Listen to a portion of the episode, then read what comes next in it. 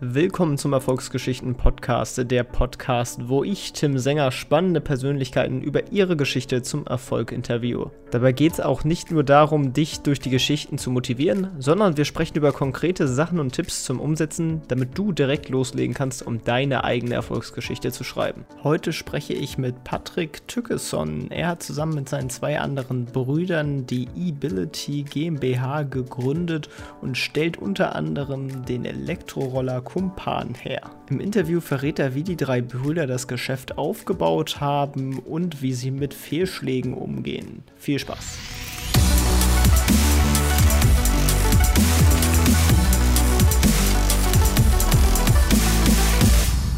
Ja, moin Patrick, herzlich willkommen im Podcast. Wie geht es dir? Hallo Tim, es freut mich, dich kennenzulernen. Danke für die Einladung. Mir geht es trotz Corona äh, wunderbar, denn wir haben zumindest hier im Rheinland äh, 24 Grad und strahlenden Sonnenschein. Oh ja, das ist ja wirklich fantastisches Wetter. Dann steigen wir auch direkt mal ein und zwar mit einer kleinen Vorstellung. Äh, wer bist du und was machst du eigentlich? Mein Name ist Patrick Tückeson. Ich bin äh, einer der drei Gründerbrüder von Kumpan Electric der innovativste Elektroroller weltweit. Und äh, bei uns im Unternehmen bin ich verantwortlich für Produktion, Entwicklung und Business Development. Sehr cool. Und erklär doch mal, was ist der Kompan und äh, was macht den jetzt sozusagen so besonders? Warum ist er einer der innovativsten weltweit? Der Kumpan ist ein Elektroroller äh, mit einer Höchstgeschwindigkeit bis zu 100 km/h. Ähm, das, was ihn so besonders macht, ist zum einen die unglaubliche Reichweite, die Qualität, denn wir fertigen in Deutschland hier in Remagen und äh, zum anderen die Technologie als solche, denn wir sind nicht nur für die Produktion des Rollers verantwortlich, auch, sondern auch für die äh, Entwicklung. Denn wir entwickeln den Elektroroller bei uns hier in Remagen und dazu gehört bei uns Hardware, Elektronik und Software. Und ähm, der Kunde bekommt bei uns ein rundum sorglos Paket, nämlich zum einen das Fahrzeug, aber dazu auch die entsprechenden Apps und die Software, womit, womit er ein, ein ganz anderes Fahrgefühl, aber auch ein ganz anderes Nutzerverhalten erleben darf. Ja, das Besondere bei euch sind ja auch irgendwie die Akkus. Also die kann man ja auch herausnehmen und laden oder auch zum Laden von anderen Geräten verwenden. Hatte ich das richtig verstanden? Ja, das ist richtig. Also unser Akku, der ist entnehmbar. Äh, wir sprechen über handliche 9,7 Kilo, die ich einfach aus dem Akku nehme und in meine Wohnung tragen kann und dort an einer handelsüblichen Steckdose laden darf. Ähm, das erlaubt nicht nur, dass ich recht flexibel unterwegs bin und äh, keinen Starkstromanschluss brauche, sondern ich habe auch noch die Möglichkeit, dass ich auswählen kann, ganz äh, entsprechend meines äh, Mobilitätsbedarfs, ob ich einen, zwei oder drei Akkus brauche und äh, komme somit auf Reichweiten von circa 150 Kilometern. Ja, das ist äh, schon echt eine Menge für so einen kleinen Roller eigentlich. Ähm, doch wie seid ihr überhaupt auf die Idee gekommen? Du, die, wir waren ja recht früh unterwegs, nämlich 2010 haben wir bereits gegründet.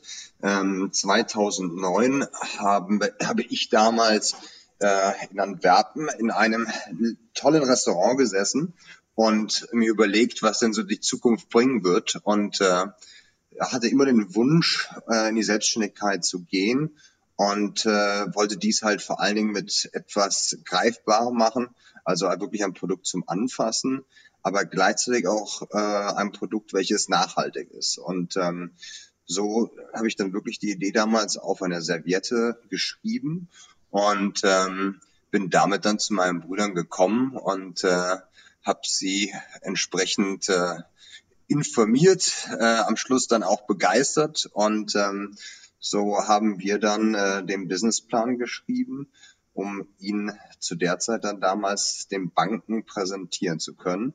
Denn wir hatten nicht wirklich viel Kapital.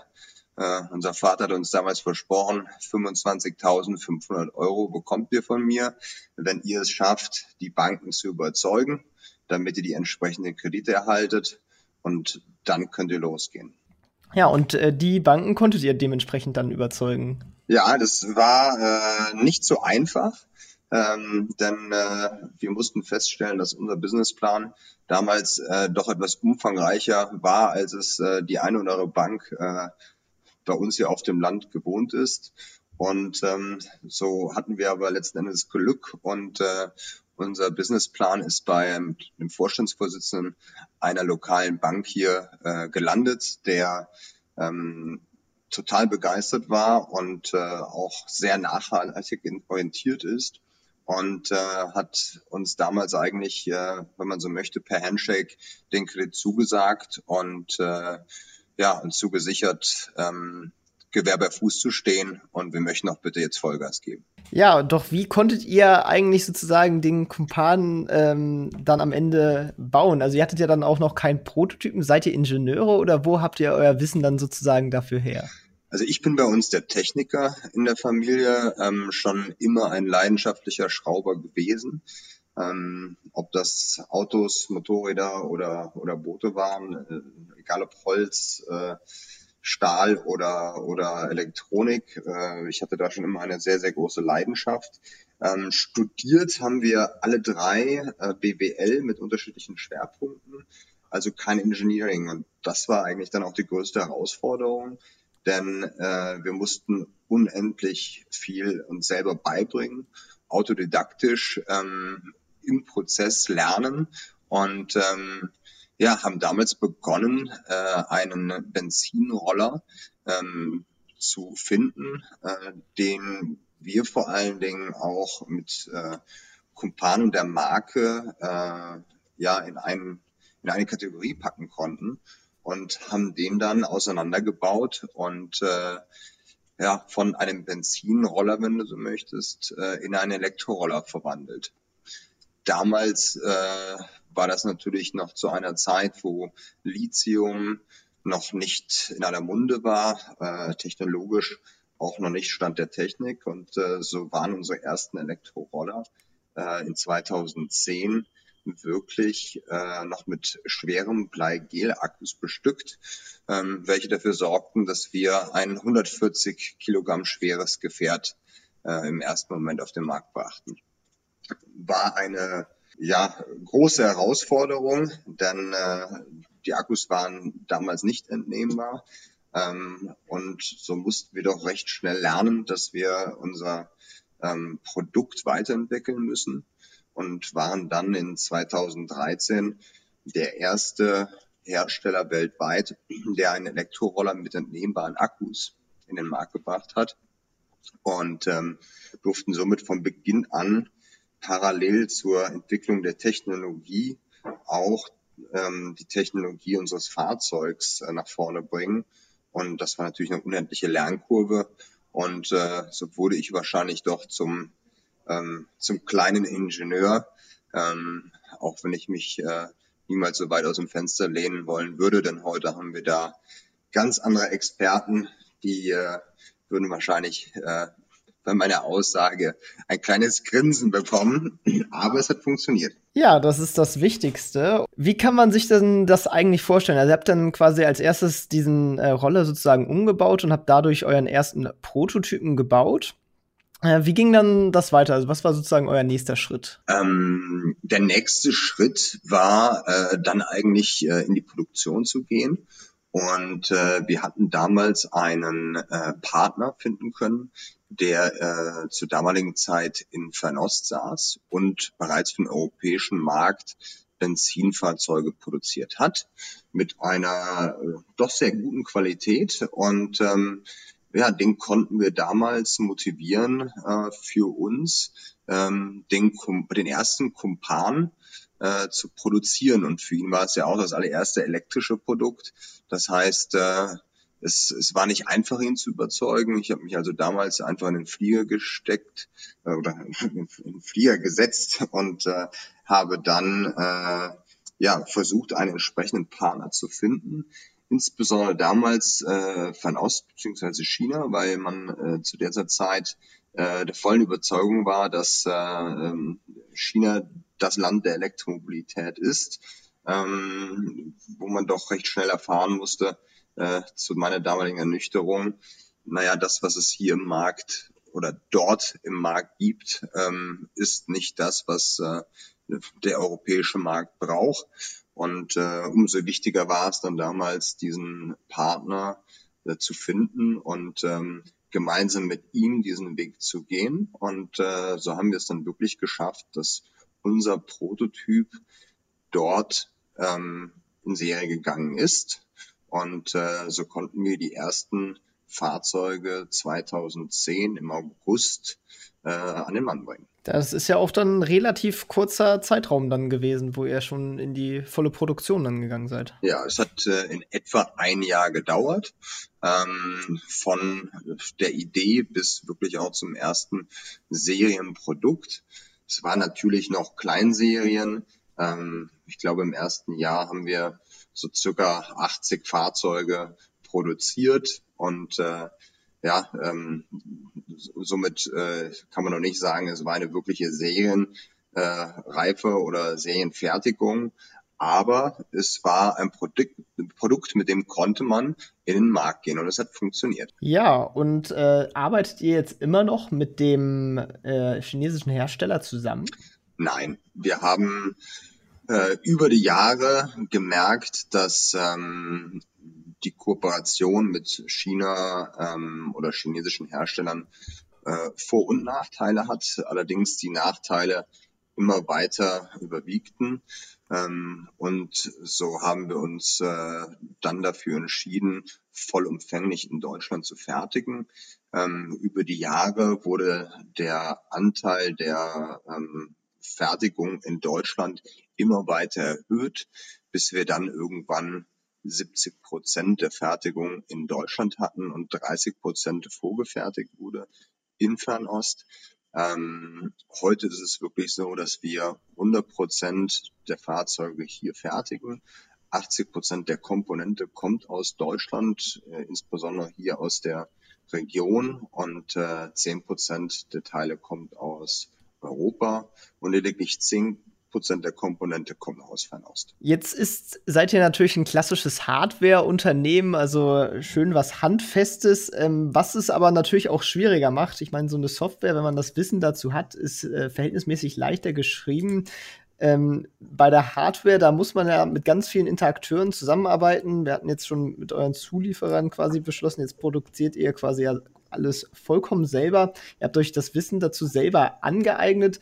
Was würdest du sagen, ist so das Besondere, wenn man ein Hardware-Produkt hat, auf das man achten sollte? Ja, also gerade, gerade wenn man ein Hardware-Produkt ähm, entwickelt oder auch produziert, ähm, ist es so, dass man mit vielen Herausforderungen konfrontiert wird. Also insbesondere bei uns ist es ja so, dass wir über ein Fahrzeug sprechen, was also am Straßenverkehr teilnehmen oder teilnimmt. Und ähm, somit sind bei uns natürlich Sicherheitsvorschriften ähm, nochmal ganz andere, denn wir haben eine ganz andere Verantwortung gegenüber unseren Kunden und ähm, somit heißt es bei uns natürlich Sicherheit hat höchste Priorität. Ähm, in, in der Entwicklung, insbesondere bei der Hardware und da meine ich an der Stelle erstmal die Mechanik, ist es natürlich so, dass es äh, oftmals ein äh, großes Investment mit, mit sich bringt, insbesondere deshalb, weil man Werkzeuge produzieren muss. Und ähm, da hat man immer das größte Risiko, ähm, einen Fehler zu machen. Und glücklicherweise sind wir heute in einer Zeit, wo man viel, viele 3D-Drucks äh, vorab machen kann, um Fehler auszuschließen. Aber wenn man dort einen Fehler macht, dann wird der meistens sehr kostspielig. Jetzt ist es bei uns natürlich auch so, dass wir nicht nur die Mechanik machen, äh, denn wir haben eben nicht nur Hardware, wir haben ähm, ein Produkt, was äh, auch einen hohen elektronischen Anteil hat, ähm, insbesondere unsere Akkus und äh, auch die gesamte Drive Chain ist ein hochkomplexes äh, System. Ähm, wo es vor allem in den vergangenen Jahren gar kein Know-how am Markt gab. Und äh, dies auch der Hintergrund war, weshalb wir entschieden haben, wir müssen dieses Know-how selber aufbauen, denn äh, es gibt hier keine Zulieferer, die uns unterstützen können. Ähm, denn in der Vergangenheit haben sich die meisten Zulieferer primär auf die Autoindustrie gestürzt oder aber auf den Elektrofahrradbereich. Aber äh, insbesondere bei denen ähm, oder auf den Bedarf abgestimmt, den wir hatten. Da hat sich überhaupt keiner mit auseinandergesetzt und wollte das auch nicht. Und ähm, somit mussten wir eine unglaubliche Fertigungstiefe, aber auch Entwicklungstiefe entwickeln, äh, um das gesamte System ans Laufen zu bringen. Und die größte Herausforderung an der Stelle war ähm, die Integration der gesamten Software, weil ein reines Hardware-Produkt, ähm, insbesondere äh, im Atemzuge der Elektromobilität auf den Markt zu bringen, macht keinen Sinn, denn ein Elektroroller darf nicht einfach nur ein Substitut für einen Benzinroller sein. Er muss einfach viel, viel, viel mehr bieten. Und ähm, das geht heute einfach nur mit Software und der Konnektivität.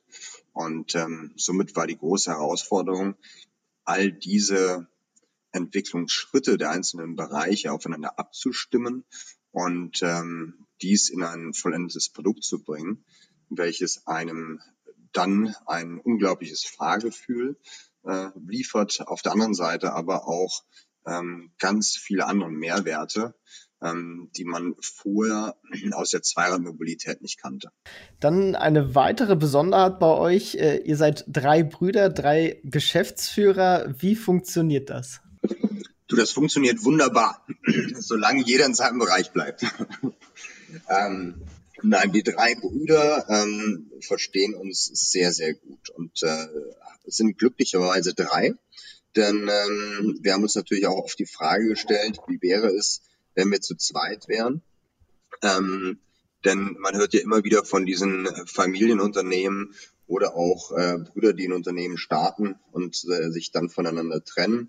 Und das hat uns auch immer wieder beschäftigt und äh, durften dann glücklicherweise feststellen, dass ähm, wir als Dreierkonstellation ähm, nie ein, in eine Paktsituation kommen. Und diese Paktsituation äh, entsteht bei uns einfach gar nicht, weil es immer zwei gegen eins gibt. Gegen ist eigentlich da schon der falsche Ausdruck, sondern immer zwei Meinungen und der dritte hat sich dann zu fügen. Und äh, das ist, glaube ich, so unser ähm, unser Motto. Wenn wenn es zwei gegen eins ist, hat der der eine äh, die Klappe zu halten und da bringt auch weiteres Argumentieren nichts mehr. Die Entscheidung ist dann gefallen. Ähm, man hat den riesen Vorteil als Brüder natürlich, äh, ein, ein unglaubliches äh, Vertrauen zueinander zu haben. Ähm, man kennt sich in- und auswendig. Wir liegen natürlich jetzt auch gerade, ähm, was unser Alter angeht, äh, nicht weit voneinander weg und äh, sind somit auch bereits in, in der Jugend äh, immer zusammen aufgewachsen und äh, ja, das ist, äh, gibt einem einfach wahnsinnig viel Sicherheit und, äh, und Halt und äh, hilft einem insbesondere dann, wenn es dann auch mal äh, kriselige Situationen oder Momente gibt äh, in dem Verlauf eines Unternehmens, ähm, ja, zusammenzuhalten und äh, man weiß ganz genau, wohin man gehört. Und bei der Aufgabenteilung habt ihr das dann wonach entschieden? Nach Kompetenzen und äh, auch äh, dem, was äh, wir im Studium als Schwerpunkt hatten. Und äh, bei mir ist äh, die, die Leidenschaft zur Technik, Technik schon, äh, schon immer äh, vorhanden gewesen.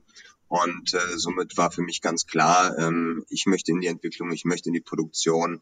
Und äh, das war von Anfang an mein Steckenpferd. Ähm, beim Philipp ist es so, er kümmert sich bei uns um Marketing und Vertrieb. Und äh, das ist äh, auch sein Schwerpunkt äh, während des Studiums gewesen. Und äh, Daniel hatte schon immer äh, die Leidenschaft für Zahlen und ähm, somit war Finanzen und Controlling äh, ja sein Bereich und äh, die sind damit klar definiert und äh, jeder läuft da auch ähm, synchron, aber äh, doch in seinem Bereich. Und äh, wir stimmen uns dann entsprechend immer ab. Kommen wir mal zu ein bisschen finanziellem. Und zwar ist ja so eine, wenn man erstmal quasi so ein Startup gründet, dann hat man natürlich am Anfang viele Kosten, ohne dass äh, ja Geld sozusagen in die Firma operativ schon reinfließt.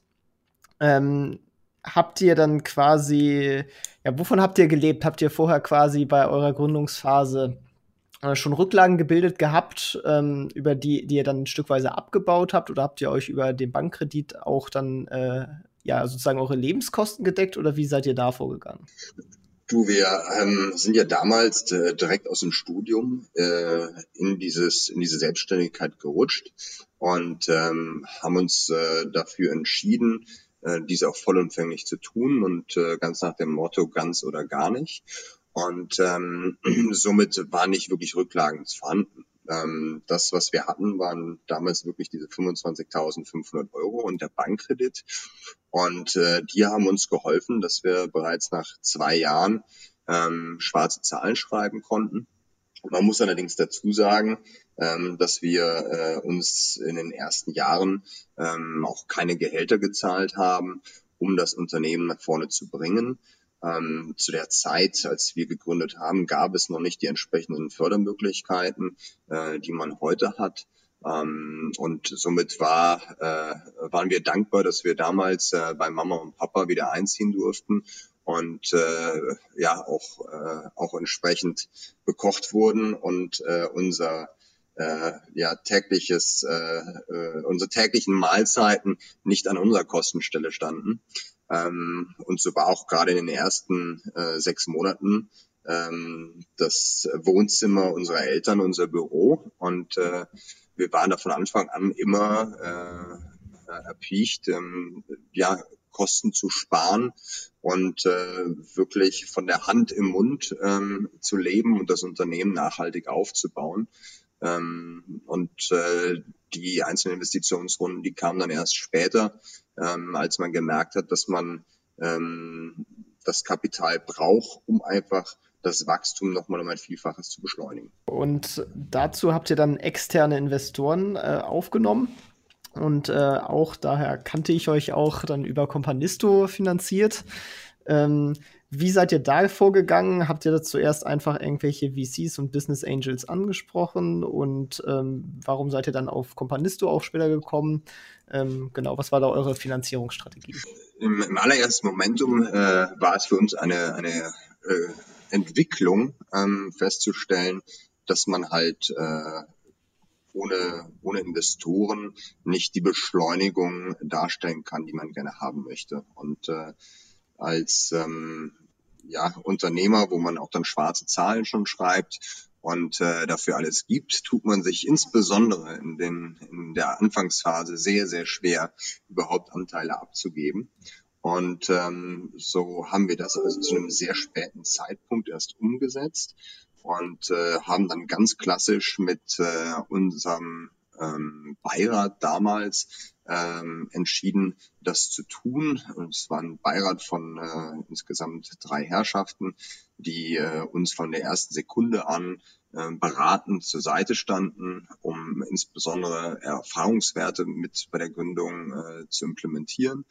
Und äh, die haben damals gesagt, ach Mensch, wisst ihr was, ähm, da sind wir doch dabei ähm, warum sollen wir nicht mit einsteigen? Und so waren unsere allerersten Business Angels äh, die Menschen, mit denen wir bereits äh, ein vertrauliches Verhältnis hatten und äh, die uns in den vergangenen Jahren beraten hatte, hatten.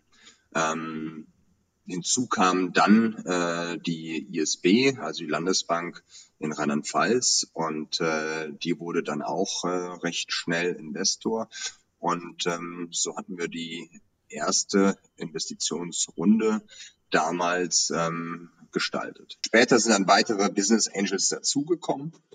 Ähm, diese Business Angels waren äh, meist Unternehmer, ähm, die wir im, im Laufe der Kumpanzeit kennengelernt haben und die sich auch für unser Produkt und für, für das, was wir tun, begeistern konnten.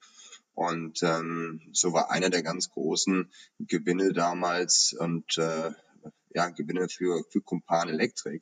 Ähm, ein Peter Carlsson, der heute insbesondere bekannt ist durch, durch äh, die Gigafactory Northvolt, die in Schweden aufgebaut wird. Ähm, damals bei Tesla ähm, ein ganz hoher Manager. Ähm, genauso aber ein Ralf Suikat, der bekannt ist als Business Angel in nachhaltige Projekte zu investieren.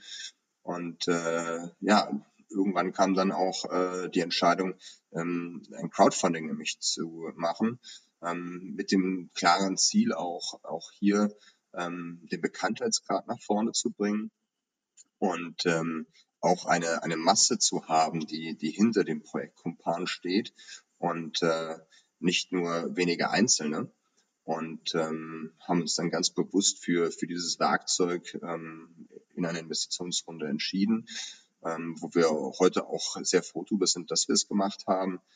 Ähm, und ja, haben in den nächsten Schritten dann ähm, zuletzt eine große Investitionsrunde gemacht äh, im vergangenen Jahr, welches äh, nicht nur äh, eine Investitionsrunde war, sondern auch eine ähm, Akquisition von einer weiteren Marke, nämlich der Marke Cruiser, ähm, die wir ähm, dann in dem Atemzug gekauft haben. Ja, du hast es jetzt mal eben so gesagt. Es war ein zweistelliges Millioneninvestment. Das ist natürlich äh, schon eine ganze Menge. Äh, kann man nur zu gratulieren.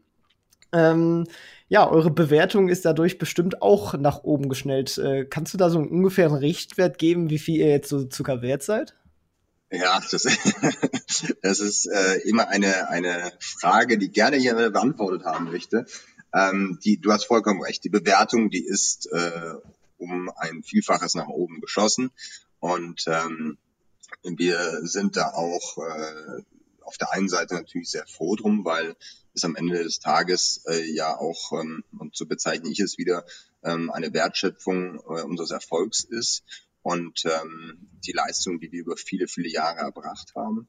Ähm, allerdings muss ich auch immer ganz ehrlich sein, äh, die, die entsprechenden Bewertungen sind äh, für mich immer zweitrangig, denn äh, für mich ist es wichtig, was wir erreichen, was wir entwickeln, was wir bewegen, was wir verändern und was wir umsetzen. Und ähm, eine Bewertung kann heute unendlich sein und morgen ist sie nicht mehr vorhanden. Und äh, daher halte ich mich an dieser Bewertung immer ungern fest, ähm, auch wenn sie irgendwo einen schmeichelt und äh, zufrieden macht. Aber ähm, am Ende des Tages ist es nur Papier.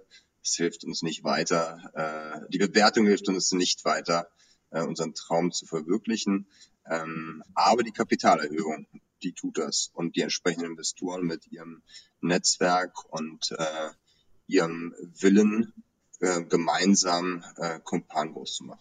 Ja, aber so einmal zur Größenanordnung, vielleicht sonst, wie viel Umsatz macht ihr jetzt sogar oder habt ihr letztes Jahr gemacht? Also wir liegen im äh, zweistelligen äh, Umsatzbereich und ähm, ja, man kann sagen, dass sich äh, dieser in der aktuellen äh, Zeit ähm, recht schnell multipliziert und äh, Jetzt muss man natürlich gucken, was für Auswirkungen Corona hat, aber auch da sehen wir momentan ähm, bei uns auf, äh, auf der Seite keinen großen negativen Impact. Ähm, ganz im Gegenteil, ähm, nicht nur Studien belegen, äh, dass die Mikromobilität äh, nach der Zeit Coronas ähm, um ein Vielfaches wachsen wird, ähm, sondern auch wir merken das schon äh, in der aktuellen Zeit, dass äh, wir äh, enorme Anfragen haben und äh, äh, haben es momentan etwas schwer, denen nachzukommen, aber äh, dazu nachher mehr. Genau, und äh, ja, du hast eben auch schon erzählt, dass ihr Cruiser übernommen habt. Warum habt ihr euch für eine Übernahme von einem Unternehmen entschieden? Wir, die Firma heißt ja Ability und ähm, Ability ähm, ist im Prinzip äh, die Firma, über die über der Marke Kumpan steht. Und zwar schon im ersten Moment bei der Gründung klar, dass wir nicht nur eine Marke und äh, bei uns vertreten haben möchten und äh, sowas Cruiser ähm, eigentlich eine, ein Ergebnis der Entscheidung, die wir schon vor zehn Jahren gefällt hatten. Ähm, Cruiser ist ähm, ein ganz anderes Produkt, äh, auch wenn es genau in den Bereich Mikromobilität passt. Ähm, es ist äh, aber eine ganz andere Zielgruppe, die wir mit dem Design und äh, auch mit dem Konzept ansprechen. Und äh, mit der Marke Kumpan sind wir ein sehr klassisches Produkt und ähm, wir wollten somit halt mit beiden oder mit beiden Marken im Portfolio ähm, die Möglichkeit haben, unterschiedliche Zielgruppen anzusprechen, aber das im Segment der Elektromobilität. Und somit äh, war die, äh, ja, Scruiser das Produkt und äh, die Marke, die perfekt zu uns passte. Okay, dann äh, ist das ja auch bestimmt ein Teil eurer Expansionsstrategie. Was sind denn da eure nächsten Ziele? Welche Länder wollt ihr sozusagen als nächstes auch erobern vielleicht? Aktuell oder in den vergangenen Jahren haben wir uns insbesondere auf äh, die Region Dach konzentriert. Ähm, mit der Investitionsrunde ähm, Ende letzten Jahres äh, war ein ganz wichtiger Bestandteil äh, die Expansion ins europäische Ausland. Hier ähm, sind wir insbesondere gerade dabei, Märkte wie Frankreich, Spanien und Benelux aufzubauen.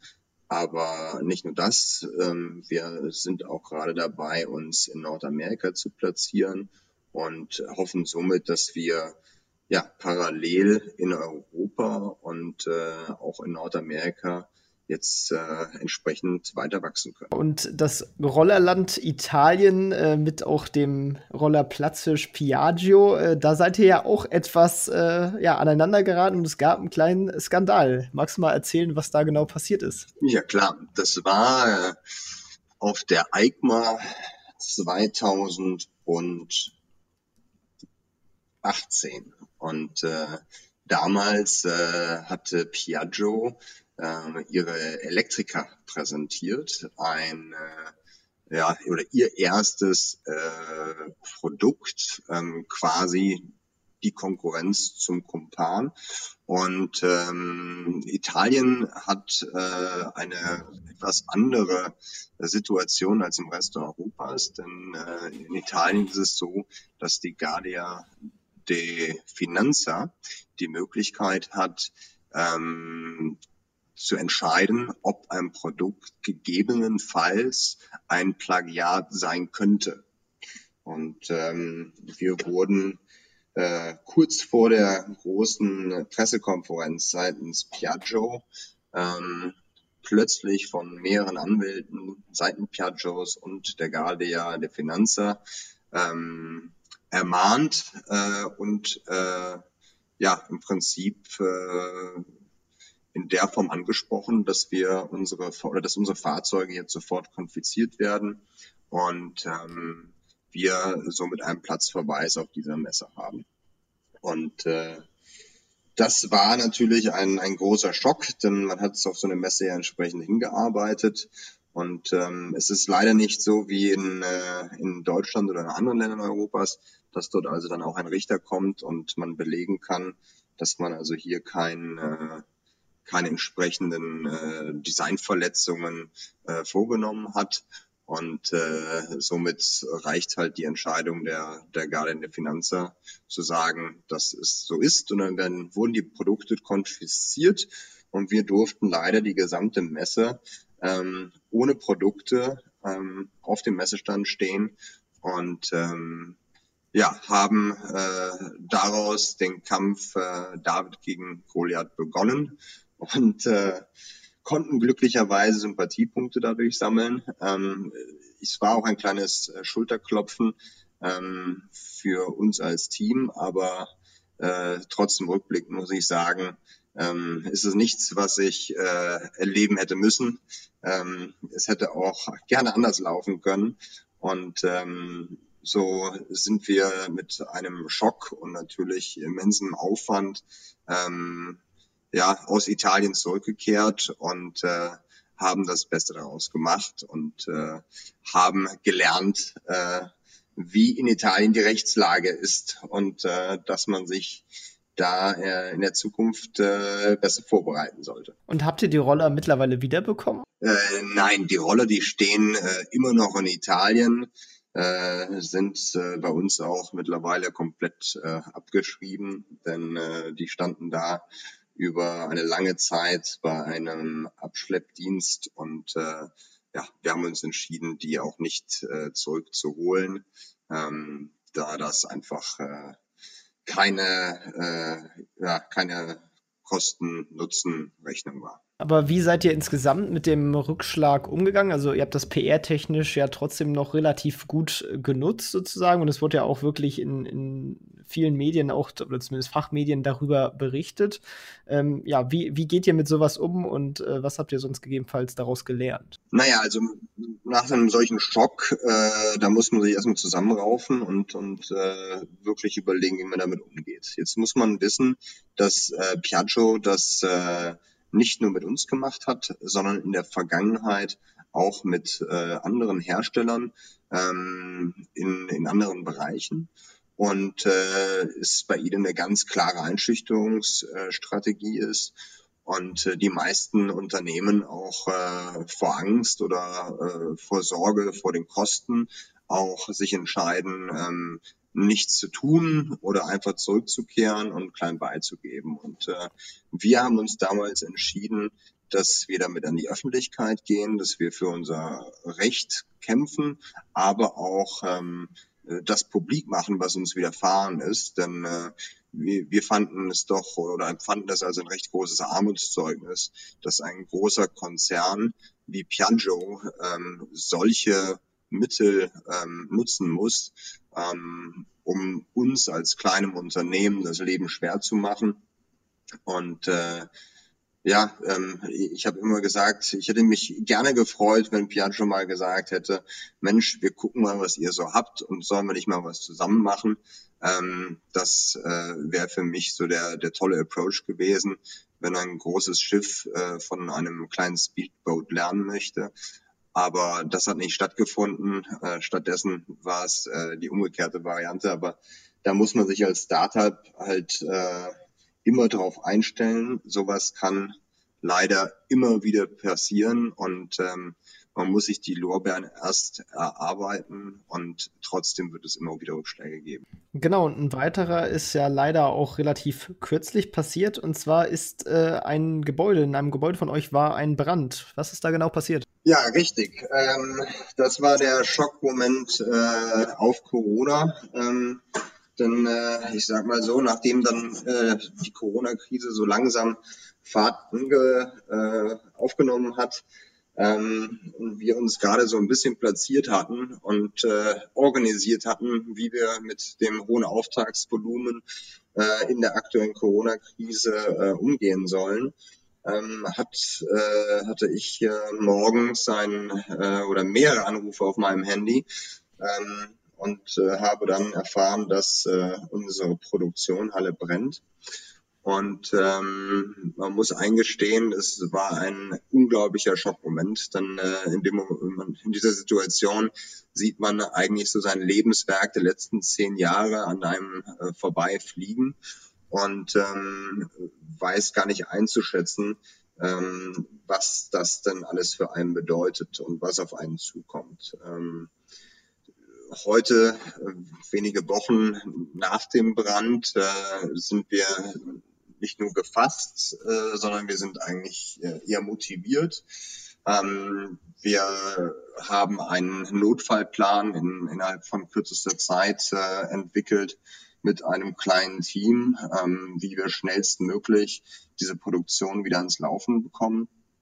Wir hatten das Glück, dass ähm, viele ähm, Lieferanten uns äh, im hohen Maße beliefert hatten, äh, da wir aufgrund der hohen Auftragslage und Corona sicherstellen wollten, dass es uns nicht an Komponenten mangelt, hatten wir äh, unser Auftragsvolumen entsprechend erhöht und in unterschiedlichen Ma äh, Lägern aufgrund des Platzmangels äh, verteilt.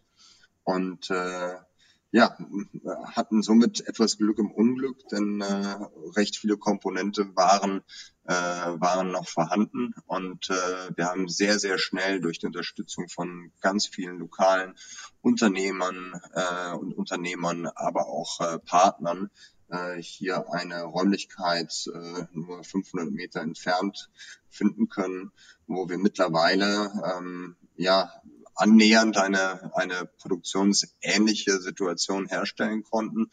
Und so hoffen wir, dass wir bereits in wenigen Wochen ähm, zwar nicht mit der gleichen Geschwindigkeit, aber äh, zumindest äh, erstmal ein Output generieren.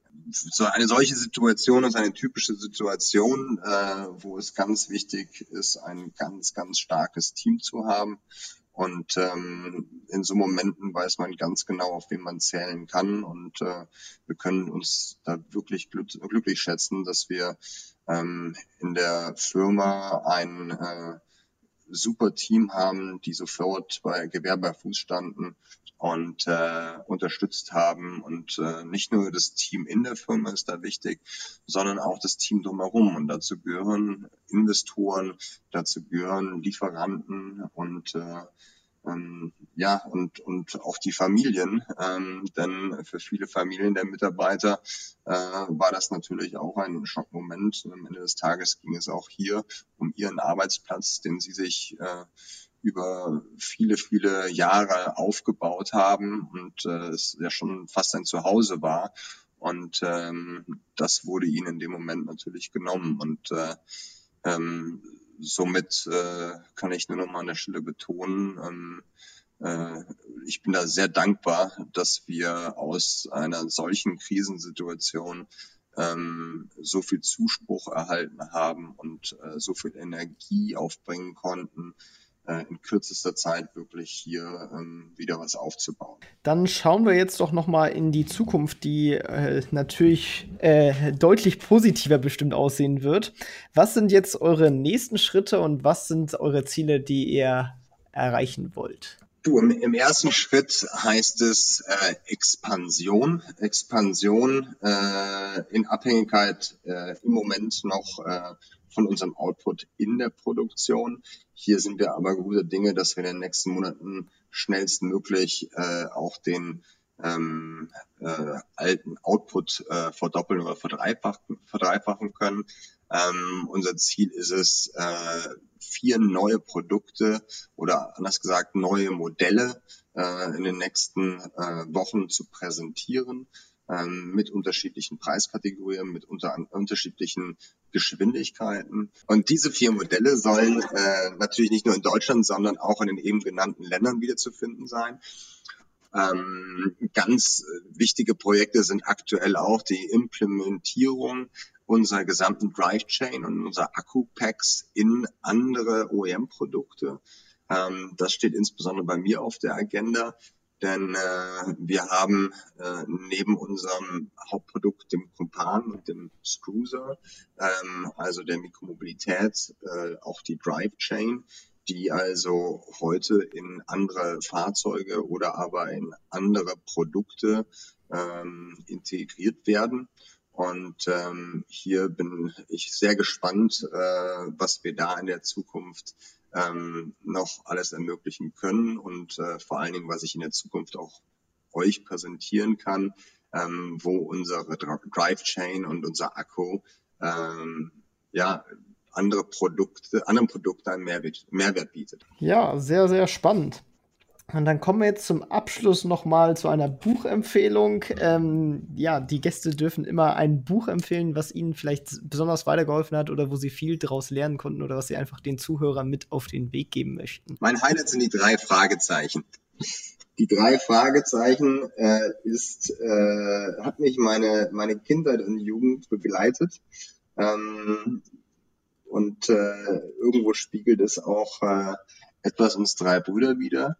Ähm, es ist heute noch für mich ein Buch, bei dem ich einfach nur entspannen kann und auch für einen Moment äh, die Firma vergesse und äh, in die kleine, nette Welt der Jungs steige. Und ähm, die Empfehlung an der Stelle ist, äh, es muss nicht immer eine Fachlektüre sein.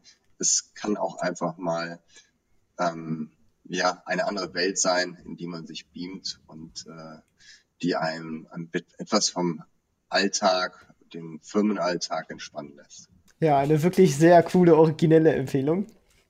Ähm, genau, und dann äh, jetzt zum Abschluss äh, auch noch mal ein Ratschlag, den du den Zuhörern mit auf den Weg geben möchtest. Ein Ratschlag an die Zuhörer ist ähm, immer am Ball bleiben, ähm, an das, was man glaubt, festhalten ähm, Rückschläge ähm, hinnehmen und nicht oder hinnehmen, aber neu orientieren, neu sortieren, weitermachen.